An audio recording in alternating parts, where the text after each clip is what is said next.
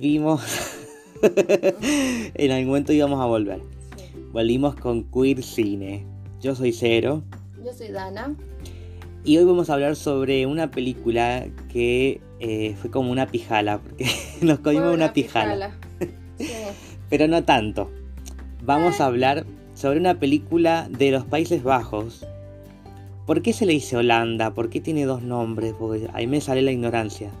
A mí también. Yo te sigo la ignorancia porque siempre Porque- me ha llamado la atención eso de Países Bajos. Sí, me parece que es como que en algún nom- en algún momento Holanda- cambió, claro, que cambió el nombre, no sé, y La- que encima el Tere- idioma. La Tere sabe esas cosas. Ah, Tere en, en Está ausente ahora. comentarios pone algo de eso. bueno, y el, el idioma que hablan es en neerlandés, como que no es en Países Bajeses o, o- o holandés. No nada. Qué ignorancia.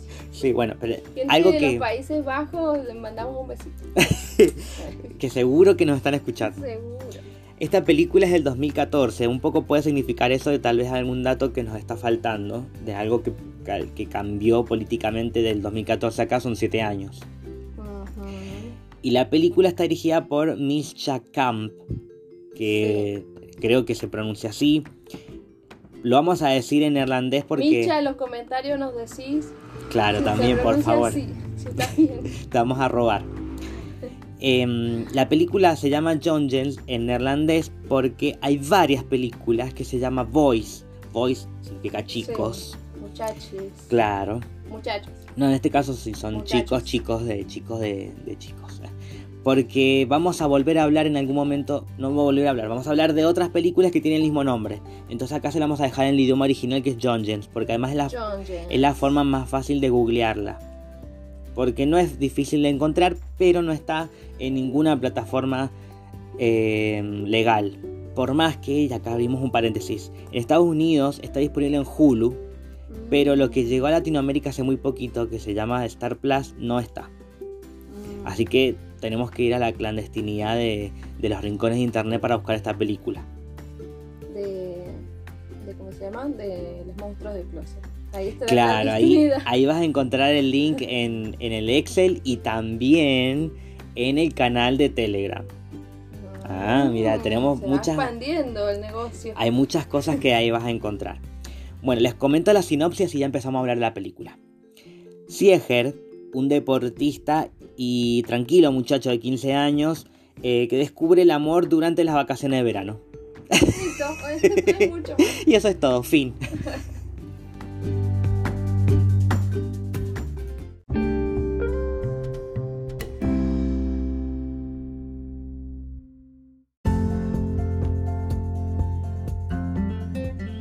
Aprovechamos este intermedio, a este espacio publicitario, Sí. Para informarnos sobre cosas que nos parecieron muy interesantes sobre Países Bajos y que tienen mucha relevancia con la película. Sí, Nos abrieron, nos abrieron la cabeza. Nos abrieron la cabeza. Hay que, hay que, hay que revisar la historia. Me parece clave que hay que revisar la historia una vez más. Eso es lo que la enseñanza que nos deja. Y si no quieren mucho googlear, escuchen este podcast, en este, Claro. en este, este Vamos a capítulo en de particular. resumirlo y de, y hacerlo más corto. Porque también Claro, creo sí. que tenemos que hacerlo más corto.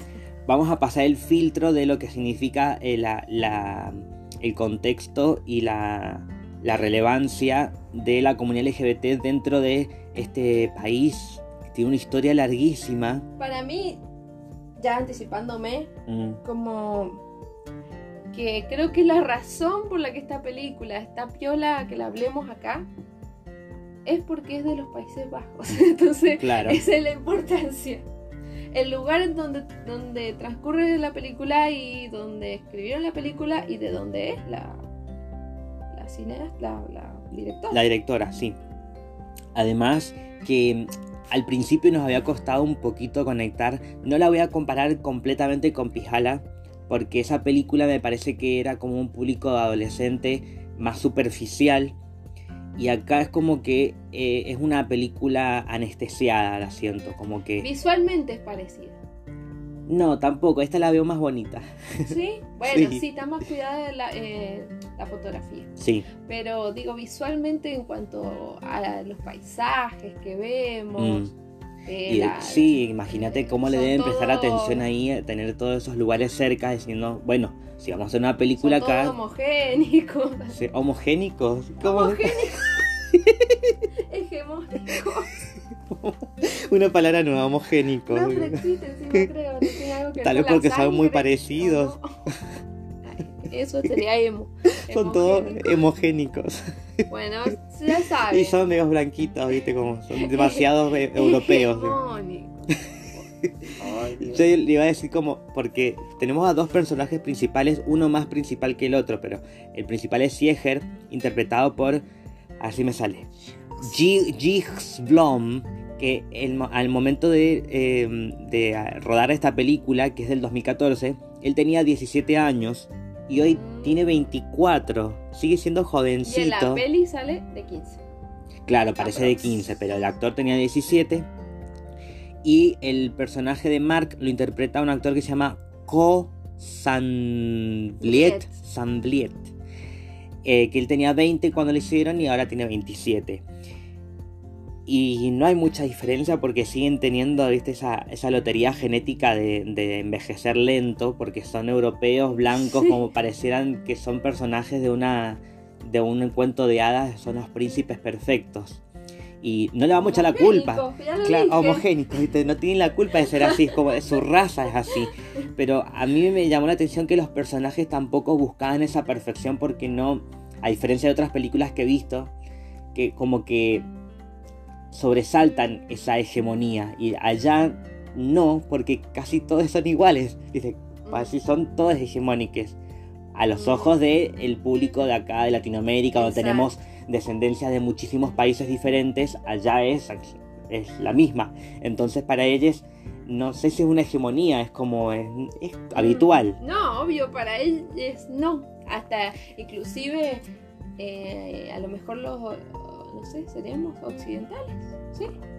Sí, O bueno, hi- hi- hispánicos, no sé qué, eh, Sí. les resultarían a lo mejor exóticos y, e interesantes. probablemente sí, porque Sí. acá tenés de- de- descendencia aborigen, de descendencia de europeos también, Claro. pero también de, Ese- yo, tenés los, lo los morochos, para- los bronceaditos, los que vienen, los que vinieron en barco, Claro, los, los otros, ¿no? Los de la claro, selva. los de la selva.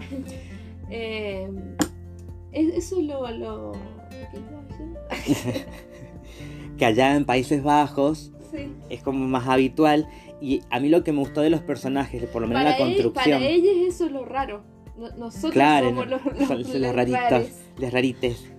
Pero para, yo volviendo a lo que son la construcción de los personajes, me imagino, supongo yo, que no, no se basaron tanto en el physique du rol, sino en que los personajes no son estereotipados, No. por más que su físico es hegemónico. Porque son dos chicos jóvenes que hacen ejercicio, que hacen atletismo, que se Mm, conocen en ese contexto. Entonces ahí entiendo un poco más por qué se fijan un poco más en, en su aspecto físico, no. pero no lo exageran. No es investigué, pero, eh, pero sí, no sé, seguramente hace atletismo o algo relacionado. Sí, igual tampoco es que lo vemos, oh, mira el actor lo que hizo. Es como, bueno, son escenas que, Corren. claro, corre y nada y bueno, más. y hay que- que saber también correr. además que tienen 15 años y tampoco es que están en una competencia como las Olimpiadas. Están en, en una competencia ahí de, del, del- Yo para tratar de, de la región. de por qué les, les eligieron.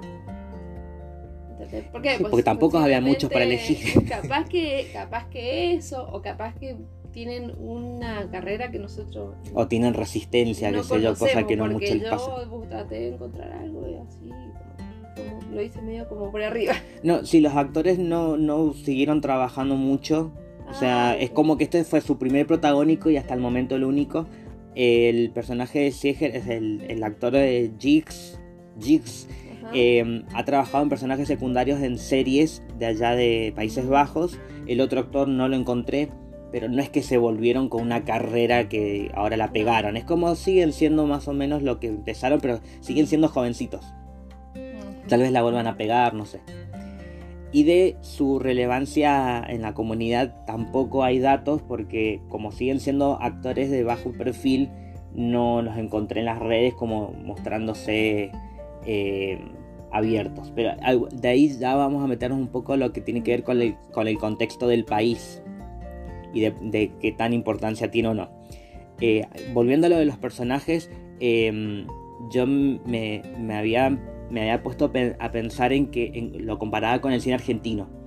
En especial con un director que vos todavía no lo has visto, pero que eh, yo tengo mi opinión, porque es un director argentino que tiene un público muy amplio, no solamente en Argentina, sino eh, obviamente que por el cine LGBT, el cine gay. ¿Quién? No, Marco Berger. Que lo digo así porque no sé si el apellido es europeo, pero yo digo Berger porque así se dice. O Berger, no sé cómo se llama. Berger. Que su cine tiene bastante impacto en, en los festivales, en especial en Europa y Estados Unidos. Pero él, él siempre, este director, destaca mucho la tensión sexual entre personajes heteronormados. Y en, en John James no veo eso, porque además de que son chicos jóvenes, no veo como una tensión sexual, lo veo como que, por más que están en su despertar sexual y que es una película coming of age, son personajes que tienen muy en claro eh, sus sentimientos. Porque cuando pasa algo acá no, no están pensando de, ¿será que me gustan los chicos? ¿Será que me enamoré y, no conozco el amor? No, no pasa por ese lado. Es como eh, la búsqueda interna tiene que ver con, los conflictos alrededor que tiene cada personaje y que son los que le determinan si se arriesgan con esta historia o no, que es una historia cortita, entonces tampoco son conflictos muy complicados. A diferencia de, insisto, con estas películas donde a veces cuesta conectar con esos conflictos donde es como, ¿será que le gusto a este otro o no? ¿Le, ¿Lo caliento? ¿Será que le puedo hacer una paja y él va a acabar? Ese tipo de conflictos que a, mí me da paja verlos porque yo prefiero verlo en el porno. Mm. Pero como que ya lo vi demasiado esto en el cine gay, como que ya está, ya pasó esto era de los 90, ahora veamos otra cosa. Y aún así, me falta ver El Cazador, que es una película que se estrenó el año pasado, es la última de Marco Berger hasta ahora. Pero fin de siglo, que no es de este director, pero tiene más o menos ese, ese tono.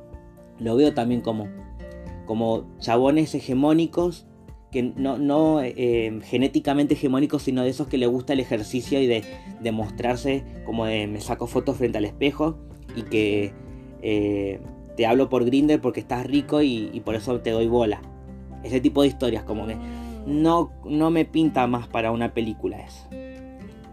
Entonces volviendo a John Jens, acá son dos chicos que los vemos perfectitos, pero que en ningún momento vemos una intención de que entre ellos haya onda porque les gusta lo físico. Es más, a mí me encanta cuando se, empieza, se empiezan a ver que primero comienza con esta especie de competencia porque a, a lo cambian de equipo Viste que estaba como en un grupito y ahora lo cambian junto con su amigo a otro grupo donde ahí está junto con Mark y el, y el cuarto que ni, diálogo tiene. empieza como a relacionarse. Claro, y a Mark lo ve como, bueno, este es como el mejorcito del otro equipo y se quiere hacer el, el que sabe más y Mark no lo ve como una amenaza, sino como que le llama la atención. Pero además le parece divertido ver como el otro sí, él, él es competitivo y se siente amenazado por Mark. Entonces empiezan estos juegos de miradas en que eh, vos sos mi competencia, pero a, su vez me, me, gustás y no sé cómo, cómo manifestarlo, hasta que se quedan los dos solos, porque Mark lo hace a propósito, porque es vivo. Y cuando se quedan los dos solos pasa algo que pasa muy rápido, me refiero rápido a muy pronto en la película, yo pensé que se iba a demorar un poco más en esto, y no, pasa en un momento que me parece que es clave en la película. ¿El beso? El beso, que es hermoso. el, plano, el plano es muy bueno y me parece que ahí marca un antes y un después en la película de, ok, se trata sobre esto entonces. ¿Vos lo sentiste muy pronto? Porque yo pensé que el conflicto iba a ser otro.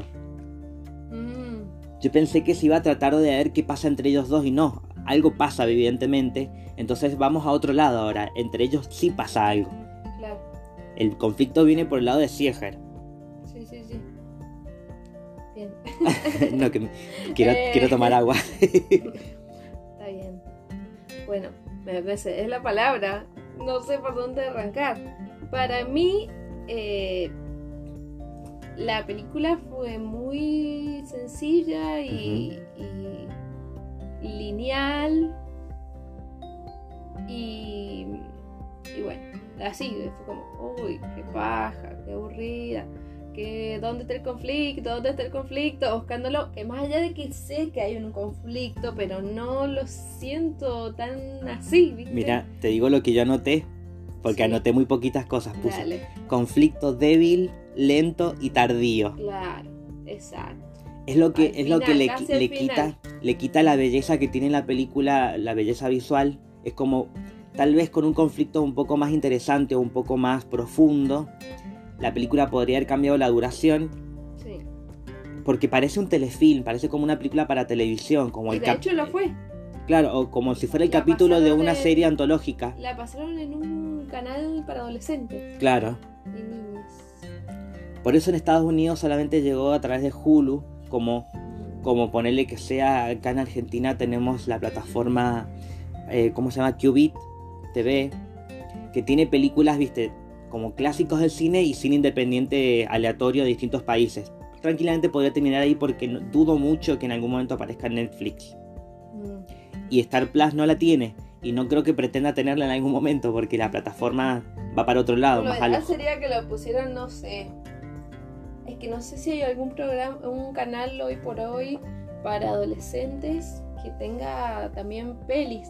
Porque eso es lo que pasa, que yo me estaba jugando con todo, esperando que sea una peli que me interpele o que con la que yo me sienta de alguna forma más allá que no tiene sentido lo que te estoy diciendo porque ¿con qué me voy a sentir representada por Bueno, pero son seres humanos igual.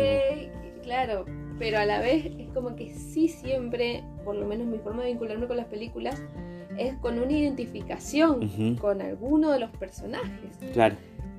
Y en este caso era como que es complicado desde lo visual, desde más que, que alabar la, la fotografía que tiene y que la- los lugares son paisajes, hermosos, claro. Eh, no, y aparte que muy, muy linda fotografía, porque Sí. ese plano me llenó el corazón. Además que no es fácil manejarle esa luz porque es un lugar que tiene... eh, no, es, no es plena ciudad. Es un pueblito, un pueblito, le digo pueblito por el tamaño, porque, Sí, porque no se ve atrasado a nivel eh, civilización. Pero es como es de esos pueblitos donde hay mucha naturaleza, donde eh, viste que se manejan en colectivos, en bicicletas, En porque tenés el- claro. caminos largos. Y eso se, está bien plasmado visualmente, Sí. en especial en el final, eh, que es una luz que no es fácil de trabajarla. no. Entonces, eh, bueno, ese es un punto a favor que tiene la película. Y otra cosa que también me dio, me dio un poco de paja, a pesar de que la película me gustó, Sí. eh, pero la, subtrama de- del padre y el hermano me parece que está súper de más. Sí. No suma nada. No. Bueno, eh, no, y a la vez, eh, ahora que lo pienso, sí. Porque todo tiene su, su yin y su yang. Em, lo que quería terminar de decir Sí. es que eh, la estaba juzgando con esos ojos. Y es que lo que pasa es que es para un target de adolescentes esa peli. Claro, Y eso es lo más, lo más rico que tiene esto, lo más interesante. Y es que en los Países Bajos no hay una censura como para decir cómo van a dar esa película a las, a las 5 de la tarde, qué les pasa para los adolescentes. Claro, viste que comparamos con películas que hemos visto Claro. como Then We Dance, que tenían esta, o la de Sudáfrica. eh, Pero no se Seba. reclama eso por ver Claro. eh, la, la nueva Cenicienta. O la, o la, no sé, las que son, son iguales, las hermanas, o cosas, o esas, esas películas. Mm, En Disney. Sería como si le pasaran en Disney, ¿entendés? claro, película. Disney de Países Bajos. Sí, o en este, en el de, de Latinoamérica. Eso sería Mm. como lo ideal, que la pasaran ahí. Y que no hubiera como un, gente con carteles al otro día eh, diciendo cómo le van a hacer esto a nuestros niños y a nuestro, y toda esa cosa. Me arruinaron la infancia. Nada que. Sí, sí, sí. O no te metas con, con mis hijos. Es, es esa movida. Porque, porque en esta peli, entonces no, no es como para mí. Me puede haber hecho acordar de cuando yo tenía esa edad, quizás, en alguna situación. Pero esta peli le habla a, a los adolescentes. Y eso me parece eh, todo, ¿entendés? Sí. Todo, todo en la película. Que Y además que- Perdón, que sí. pueda hablarlo sin censura. Porque hasta acá todas las películas que hemos hablado que no sé quién que salió a decir que el otro día hicieron Sí. una, una marcha que no sé O que no se pudo ver en tal país que porque esto y aquello. violenta, que la habían amenazado, qué sé yo, y en este caso, nah, re tranca, todo. Todo lo contrario. Además porque también es bastante tranqui, no hay escenas de sexo ni cosas así. No, es que es para adolescentes. Sí, pero además, eh, algo que es lo que más nos llamó la atención cuando investigamos ahora, de por qué existe una historia así. Yo le encuentro dos explicaciones. Porque yo no he visto mucho, ahora cuando vi la- la- el historial veo que sí ya había visto una película de Países Bajos y van para atrás el año pasado, en plena pandemia hablé de la película mm, eh, Just Friends, que esa también fue un telefilm porque parece que estas historias van más para televisión que para estreno en salas. Y también es una historia adolescente, es un coming of age de dos chicos que en ningún momento se plantean dudas con su sexualidad, sino que directamente es un, un drama de amor, drama de amor adolescente. Incluso en la película sí hay una escena de sexo, escena de sexo oral, muy explícita y que está muy, buena- muy bien hecha, porque no se ve de un estilo pornográfico, sino como más un momento de dos adolescentes que están tratando de ver qué les pasa con su cuerpo y que hay momentos de torpeza, viste que las primeras experiencias sexuales pasa eso, no sabes lo que cómo se hace. Ay, me estás matando, no me acuerdo de esa parte. No, yo estoy hablando de la otra, no la, no la has visto esa ah, película. no, me refiero a que en, la- en este, este estilo de cine que eh, tal vez en Países Bajos se animan un poco más Mm, Pero por otro lado, por un, por, por un lado en el que viste como que eh, ya es- es- se perdió el prejuicio de eh, la discriminación sexual o de, o de disidencias en, en la secundaria y cosas así. Acá ese conflicto no está, por más que lo tiene por dentro Sieger, tal vez por porque, bueno, tiene toda una figura masculina en su familia, porque tiene a su padre, el hermano que se mete en quilombos, él perdió a su madre eh, y está metido en, en- en un ambiente de eh, también bastante machista, que es el del deporte. Entonces él tiene sus prejuicios y por eso Sí. no se anima todavía y utiliza, Jessica se llama la chica, Sí, la utiliza como pantalla para no, no, no tanto por el prejuicio social, sino porque él no quiere enfrentarse a ese conflicto de decir, ¿qué me pasa con Mark? ¿Qué, qué onda con este chico? Porque con él quiere vivirlo a escondidas y a Mark eso no le pinta. y pero ¿por qué pensás que puede ser eso? Ya lo dije, Perdón. por, porque él es lo que conoce, ¿viste? Como... Sí, pero además, su historia, su familia. Claro, eso dije, también por el padre, sí, todo. Pero, entonces, ¿qué pasó conmigo?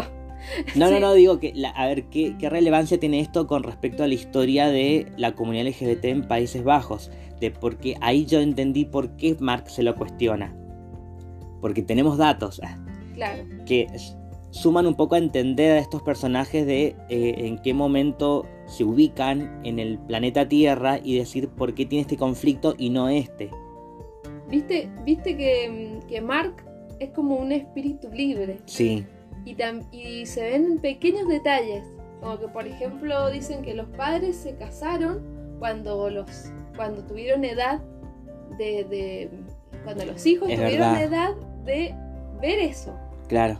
Y eso ya te habla de una familia que cambia, que quiere cambiar alguna cosita, ¿viste? Es como, nos casamos y después, no, nos vamos a casar cuando tengamos hijos, porque queremos que, no sé, porque ahí, ahí se Claro, es como no solamente, no solamente el matrimonio de, de les padres, sino también de que formen parte de sus hijos en, en esta, en esta unión que termina de darle forma a su Me familia. parece hermoso. Sí.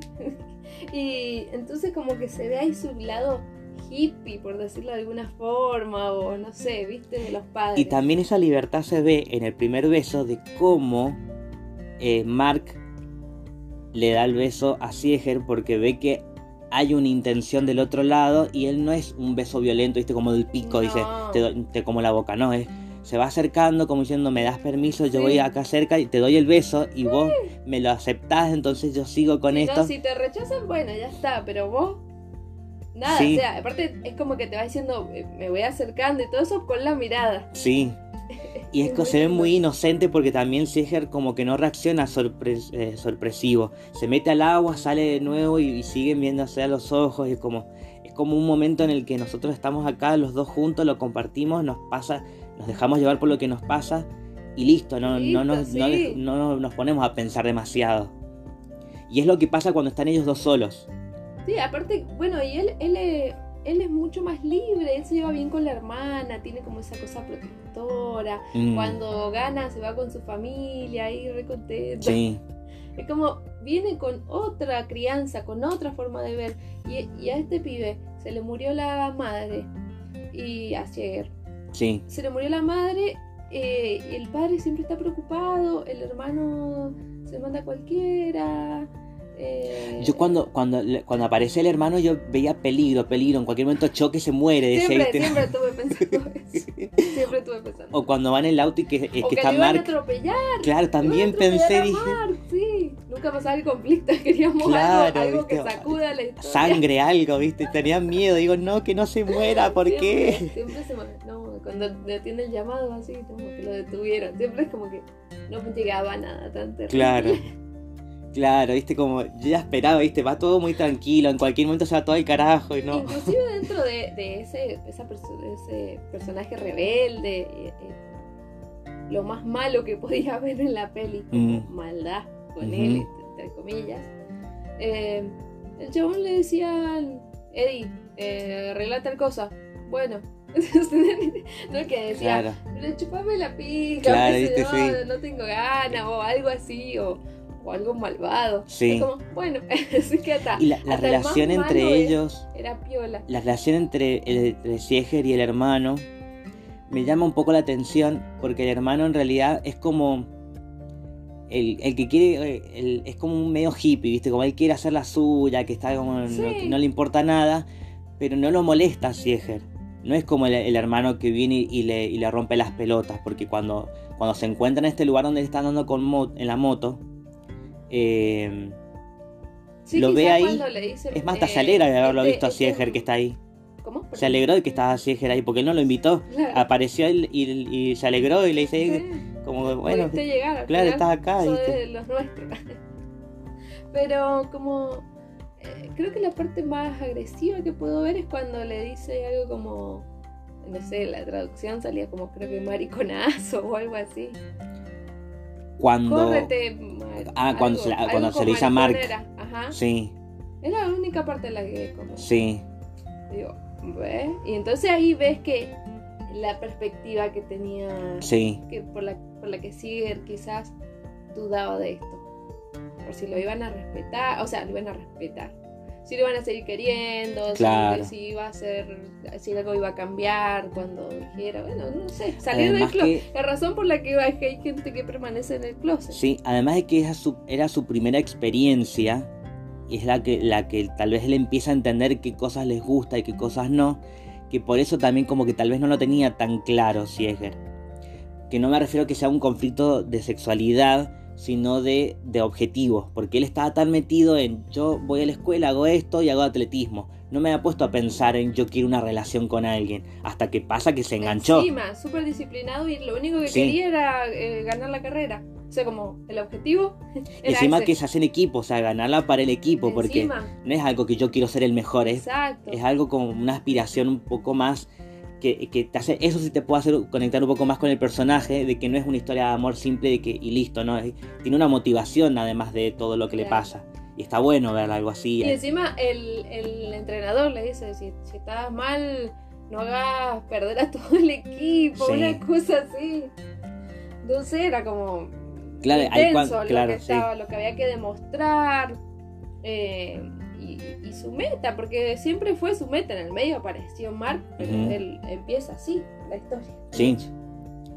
Yo, en, ahora que, que investigamos sobre un poco sobre el país, los Países Bajos, entendí un poco más al personaje de Mark.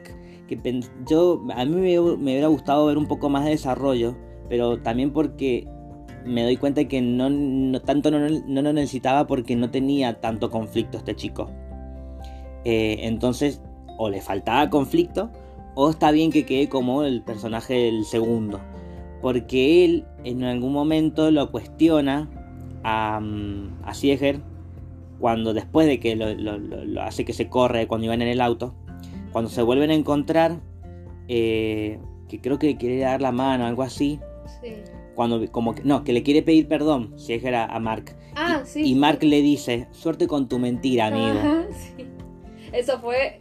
Claro, fue lo co- sentiste claro, yo lo sentí como, eh, esperá, es un chico joven, qué sé yo. Bueno, pero, Pero- estaba dolido. No, está bien. Pero encima me gusta que se lo diga como diciendo, yo la tengo clara, vos fijate qué te pasa. Y ahí entendí, lo entendí más, lo entendí más al personaje. Claro. Sí, sí, lo, lo, lo agitó con esa también. Claro. Y después, cuando le dice, yo no soy gay, le dice Singer. Claro, yo no te pregunté nada. como- Sieger, le marcan el- Singer le ponía de, de golpe. Singer, eh, Mark le dice, por supuesto que no. Sí, ese también. Claro, claro, claro, claro, sí, claro, ¿Qué claro. pasó? ¿Qué es lo que fue? Como, fue porque no sabe, como diciéndole no sabes besar o no sentí nada. O sí, dale, te creo. Sí, ¿Qué no, claro es que oscurece. Claro. Sí, sí, me acordé de eso. Eso me dijo, eh, eso Sí, seguro, te gusta. ¿Quieres Eso fue hija? interesante. Bueno, volviendo a esto, me, me- me acuerdo de, de- de que en ese momento me, un poco me molestó, pero ahora, ahora no, de. Mark, porque con, con lo que averiguamos, en los Países Bajos hay una mentalidad que, em, comparando con Argentina por lo menos, es otro planeta. Es un, el país ideal para ciertas cosas. Seguramente que algo negativo debe tener, pero... te querés ir para allá. Sí, Ya ya, está, lo ya está, ya me repintó. Porque, a ver, empecemos, por ejemplo. En 1912 deja de ser ilegal la homosexualidad, cosa que me parece todavía Una locura. una locura porque vos decís, ay, bueno, ¿cómo va a ser? En algún momento fue ilegal.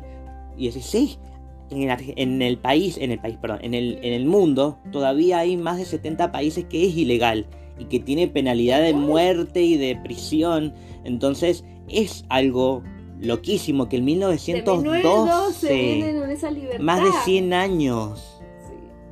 Increíble. atravesaron una colonización nazi y la, y la sobrevivieron con una mentalidad abierta a tal punto de que en el 2001, porque en el, en el 98 se aprobó la unión civil, en el 2001, tres años después, se aprobó el matrimonio igualitario, ya cumplieron 20 años, el- fue el primer país en el mundo, en el mundo, en aprobar el matrimonio igualitario, No, donde no, no, incluyendo uno de los derechos que también todavía estamos atrasados acá en Argentina, porque decimos, bueno, cumplimos 10 años Sí. del matrimonio, pero ahí en ese país hasta ya tenían el derecho de adopción.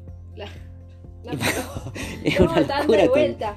Pero esto es por su historia, por eso recomiendo mucho, y yo también lo voy a hacer más intensamente porque he quedado loca, que busquen de dónde vienen los Países Bajos. Sí. O sea, la historia de los Países Bajos. Porque se remonta al siglo VIII antes de Cristo, toda esta cuestión, cuando no permitieron que, que el cristianismo ¿Antes se propagara. Antes lo tengo, ¿eh? Ah, pues. Antes de. Ah, pará. Algo de. eh, no sé qué, 59 antes de Cristo y después en el siglo 8 sale. No, siglo 8 después de Cristo entonces. Fijémonos entonces después bien cómo es esto. Eh, cuestión que viene de. de no sé, de los romanos Sí. y todas esas cosas que por lo menos en Latinoamérica hemos estudiado. Eh, y es increíble, o sea, no dejaron que se propagara el cristianismo. Siempre hubo una parte que luchó para que eso no pasara, porque sí hubo otra parte que seguramente que eran cristianos y por eso es que hay personas como el hermano de Mark que le dice maricón a, alguien que le parece diferente. O porque quizá ya lo conocía también a Mark de antes, sabía que... Claro, porque Eddie chicos. antes hacía atletismo también y dejó el equipo. Mm, bueno, seguramente. Puede ser que lo haya visto. Sabían esas cosas, Ujú. qué sé yo. Eh, pero, eh, ¿qué, qué onda? Este, esto, esta data de que los Países Bajos vienen con una perspectiva de vida desde hace un montón de tiempo, Sí, que encima le va bien económicamente. sí, es sea, un país referente en muchos sentidos. Es como, es, es una realidad aumentada en el, en el tiempo de que podríamos aprender mucho. Total, total. Algo que me llama la atención de esto es que estamos hablando de un país con una mentalidad muy abierta, pero no tiene, porque podríamos decir, bueno, ya que hace un montón que la tienen reclara, pero en el cine no son muy conocidos por tener representaciones LGBT. Y hay una explicación. Hay algún par de películas, pero obviamente que son películas que dan vueltas por el cine europeo, por el, por el mercado de allá, porque obviamente que acá ese tipo de cine no llega de manera legal y se enfoca un poco más en la ficción televisiva. Porque la producción cinematográfica más grande que tiene Países Bajos, te lo cuento a vos Dana, que tal vez no lo sepas, es el género documental. Y ahí sí nos podemos meter en una que tal vez nos pueda pintar mucho porque podemos aprender tanto de la historia de los Países Bajos como de... Todos los documentales de los Países Bajos que hay. Claro, tal vez las representaciones están más en, hechos históricos y no tanto en la ficción. Por eso no hay tantas películas, pero sí hay documentales. Ahí, ya, ahí, ahí me pinta investigar. Pero cada tanto aparecen películas como esta, que si bien no fue un furor, porque obviamente que fue para televisión, pero dentro del público LGBT latinoamericano, porque por búsqueda yo me entero de estas cosas, porque me gusta investigar, es una de las películas que más, eh, más, eh, ¿cómo decirlo? Más reconocimiento puede llegar a tener, porque si vos decís, ¿has visto películas gay a alguien que tal vez no sabe nada de cine? Pero seguro que después de haber visto Secreto en la Montaña y Call Me By Your Name, te va a encontrar entre la lista John Jesse. Ah, sí, me la, crucé en YouTube una vez y me gustó. Ah, a mí me pasó. Perdón, que me acordé de esto. Porque cuando la vi en la peli digo, yo la he visto ya esta película. Y que una vez estábamos con una amiga y dijimos, mm. tenemos, no, una, amiga, una amiga. Bien. Eh, pero una amiga que, mm, gusta mucho de, mm, del yao y Bien. todo esto. Le gusta el shipeo de entre hombres. Sí. Entonces, eh, habíamos terminado de ver una peli y nos quedamos manijas, así como, ah, queremos ver más. Hace, hace bastante. Así que por eso, y ahora ya estoy curtida con tantas películas que hemos visto. Bien. Pero en ese momento era como la novedad para nosotros. y, y, pusimos, muy feo lo que voy a decir, así como muy de, de, catálogo, pero así como de... Em, Las palabras claves en el Google. No, película LGBT. Eh, jóvenes, una cosa así. Y nos saltó esta peli. ¿Viste? Y vimos una parte y, y no me acuerdo, no la terminé. Por eso no la había terminado de ver la peli. Pero vimos una parte, ¿viste? Y entonces posiblemente hay mucha gente que llegó así. Claro. Porque esto te estoy hablando hace bastante así. Y ya puse, bueno, tiene que en el 2014. Claro. Por ahí. Así que sí, es una peli que era fácil de llegar. A mí me parece, acá viene la parte negativa, esta, es mi, esta es mi opinión, pero creo que esta película, dentro del público gay particularmente, ¿por qué tuvo tanto impacto? Porque, ver, Secreto de la Montaña es una película que logró mucho porque eh, se hizo en Hollywood con actores conocidos, con un director muy conocido que ya había hecho cine LGBT en los, en los 90 y terminó entre las nominadas a los Oscars. Entonces la película obviamente que iba a tener un impacto que mucha gente iba a decir, ah, mira, es la primera película hollywoodense reconocida, reconocida dentro de Hollywood como cine LGBT. Y Call Me By Your Name porque venía desde la adaptación de un, libro que ya había sido bestseller, con dos actores también que estaban creciendo en ese momento, de cual no voy a opinar sobre el más grande. No, ya no, ya no. Eh, y que también un director que la venía, venía como haciendo, pegando pegándonos, pisando fuerte. Es Hollywood. es Hollywood. Si vos te manejas solamente con lo que ves en Hollywood, bueno, son las que primero te van a aparecer en el buscador. Y después esta, para mí que aparece porque los chabones son hermosos. Entonces tal vez entraron por ahí y ahí empezó a verse cada vez más, no tanto por lo que significa tal vez el país o la relevancia de la película. Y la distribución me parece básica. ¿Qué distribución se fue para televisión? lo, subió bueno, pero imagínate a, toda a todo el, mundo que llega por, la, por el canal de televisión. Porque a lo mm. mejor de ahí pasó a otros canales. A veces hay canales que retransmiten otros canales. Entonces no sabemos cuál es la dimensión del canal en donde lo pasaron. Sí. Eh, y después que estaba en YouTube. Tuvo mucho tiempo claro, por eso, por eso terminó en YouTube y nadie la, nadie la, la, la, peli es clave para que lleguen. Así que Pero si ¿sabes por qué algo, en YouTube se puede haber visto tanto? Sí. En YouTube se vio mucho porque probablemente nadie la denunció como diciendo derechos de autor, bajen esta película porque la, la pagué yo. No, no, es mientras más la compartan mejor. Punto para Mischa. Mischa. ¿Está bien dicho? Misha Camp, Mischa Camp. Bueno, quiero dejar dos datitos. dale. para que no quede raro, porque claro, mezclé dos cosas. O sea, la historia de los Países Bajos se remonta al 59 a.C. Ujú. y en el siglo XVIII Ah, quiso llegar el cristianismo. 18. Y, no, y hubo una parte que no lo dejó, o sea, no dejaron invadiera todo. Claro, es que incluso el- la, la mentalidad conservadora es una minoría en Países Bajos. Eso es re loco también. Y lo, el otro dato que no quiero dejar, pero a la vez no lo tengo muy completo, que quería saber qué onda la directora, pero no tengo mucha data porque busqué, busqué y algunas cosas, hay algo como que a vos lo mejor te sirve, si te ver. pinta, es que lo, de- lo tengo que lo descargas, lo tengo acá, es Sí. una entrevista que le hicieron larguísima, pero en inglés. Y como que Ah. eh, se me dificulta. Y la verdad que no sé si está en inglés, ya te voy a decir, porque capaz que está en irlandés. ¿Está en YouTube? Porque a lo mejor le, No, le lo descargué en un sitio. Ah, Pues lo único. Eh, pero que venía haciendo películas, o sea, es más conocida por hacer eh, John Jens. Eso, es- eso es todo lo que dice eh, Wikipedia. Y después que venía haciendo pelis como Winky y el caballo mágico. Claro. El caballo de Winky. para público infantil. Claro, después se llama Romy Salon y sale una señora, bueno, no sé, como que todo es como eh, apta para todo público y qué sé yo, y después John Jens. Mm. Entonces como que es como una especie de Cris Morena del bien, podríamos decir. Claro, actuando con que se educó. Y después, no, y que nació en los Países Bajos quizás, y ya venía con esa mentalidad.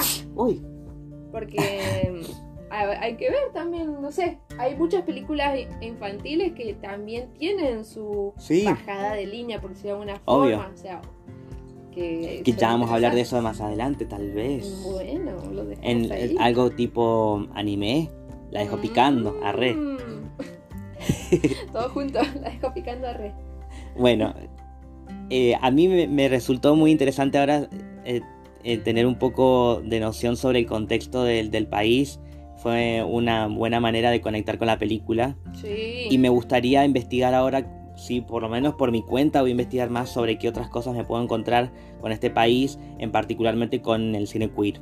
Y yo les sugiero que también lo hagan, porque me parece que nos vamos a encontrar con una super sorpresa. Es un universo paralelo. Capaz que se van todos a vivir allá a los Vamos. Países Bajos. Dicen que allá el- eh, no hay problemas económicos tampoco, así que liguemos trabajo de A mí uno. ya me pinta por lo menos ir y filmar un poquito. eh, no, no sé, buscar información ahí, hacerse un documental. Uy, estoy tirando esta idea, no me la roben. Que- No, pero algún viajecito nos podríamos hacer algún Pero bueno, vamos día. al viaje sí. por lo menos. Vamos a ir, vamos. Sí, sí, sí. Ya, ya queda, queda registrado acá que tenemos esta promesa. ¿eh? De ¿Cuándo? sangre, No sé. De sangre, hacerte, de cortate. bueno, no sé si vos querés sumar algo más. No, creo que lo hablamos todo, todo. Nos quedó más redonda ahora. Sí. Me gusta. Bueno, la próxima de la que vamos a hablar. Vamos, volvemos al cine argentino. Me encanta. Y, eh, y ya que estábamos hablando de documentales, acá tenemos un documental argentino. Bien. Siempre es necesario. Mientras más documentales haya, eh, más vamos a entender todas las aristas que pueda tener la vida. Sí. A mí me parece que eh, hay, hay muchos documentales. eh, porque yo todo el tiempo investigo. Me gusta saber si hay películas nuevas y qué sé yo. Y me he encontrado con muchos documentales que sí son relevantes de hablar. Que tal vez te tiro, te dejo picando también, pero tal vez podría Deja de tener. dejar picando cositas. Pero viste que existe el spin-off de Queer Cine que es Pantalla Invisible, el de Stream Zapping, tal vez Sí. ¿Qué más no podría- Queer Cine? documentales. Podría ser, es que tal vez ahí me tome mucho tiempo, pero me parece que merece su propio lugar porque hay muchísimos documentales que, que tal vez no los va- vamos a hablar en Queer Cine. Pero que en ese caso en particular, como generalmente se trata sobre eh, personajes en particular, tiene cierta relevancia de en qué momento hablar sobre esto. Y es lo que va a pasar con el próximo, el próximo capítulo de Queer Cine. Sí, quizás hasta eh, podamos encontrar documentales, sería ideal para mí, ¿no? Si nos mandan, ah, mira lo que voy a ofrecer acá. Wow. Si les pinta, si tienen un documental que hayan hecho, gente que estudió cine, que tiene ahí un documental de hace un montón de tiempo, eh, contáctese con Cero y pásennos ese. Sí, a lo mejor lo tienen en Arroba monstruos de closet. es privado o alguna cosa así, en YouTube privado, viste que a veces pasa Ujú. así. Y les hacemos las reseñas. Si les pinta, no sé. Sería capaz, re lindo, sí. porque, o sea, la, la reseña, o sea, hacemos esto que hacemos de desmenuzar todo lo que podemos, el- la, la pieza audiovisual. Eh, pero sería tremendo, no sé, me parece. Es, como, pe- pero ¿por qué hiciste ese documental? O sea, quizás te- no quieres mostrarlo porque lo vas a mandar a un festival, ponele. Ujú. Pero cuando uno hace algo es para que se, se vea. Y lo digo yo que tengo un montón de cosas guardadas y que nunca las he sacado y, y me Mm. quiero matar. Porque para mí es ahí cuando se termina la pieza. Cuando otro puede observar lo que voy a decir. Claro. Así que bueno, me, me encantaría la verdad que fuera... eh, que nos escuche gente local y la gente de afuera, bueno, también, porque ahora todo se Sí, no- maneja nos, por nos las escuchan redes. otros países también. Sí, saludos. Eh, sería hermoso si nos llega al menos un solo link, al menos un solo dato, un contacto, no sé, estoy hecha. Si no, bueno, ahora hagamos esta promesa. Entonces, si nos llega a llegar así, no si alguien manda un link mínimo uno de un documental amateur o que tengas por ahí guardadito o que tal vez nosotros no nos hemos cruzado y que, que nos digan, che, mira, yo tengo un documental LGBT que tal vez puedan hacer en el podcast, ese va a ser el comienzo de un nuevo spin-off donde hablemos de documentales LGBT tal vez. Me encanta. O sugerencias. quizás, Sugerencias, ¿no? sí. Porque a lo mejor has visto También. algo que te reinteresa de algún, de un, no es tuyo, de, de tu amiga.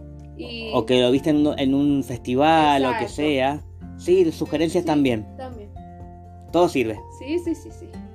Y Bueno. hagamos un documental ya que estamos. Yo la, la dejo picando. Eso lo vamos a hablar fuera lo- del, fuera del, docu- del universo, podcast. Nada más, se lo grito al universo. Fuera del podcast lo hablamos. Te pongo acá una presión. Lo que vamos a hablar en el próximo episodio, así que no lo dije el nombre, vamos a hablar del puto inolvidable, Me encanta. que es la vida de Carlos Jauregui. Ah, yo le digo Jauregui. o Jau- sí, perdón, Jauregui, así, Ah, lo, bueno. así lo decían en el documental, ¿o no? Sí. Bueno. Y bueno. Jau- Ah, ahora me entró la duda. Ay, Bueno, bueno, eso lo van a hacer en el próximo episodio. Nos despedimos por este, lo- por lo que, por lo que nos concierne esta semana. Bien.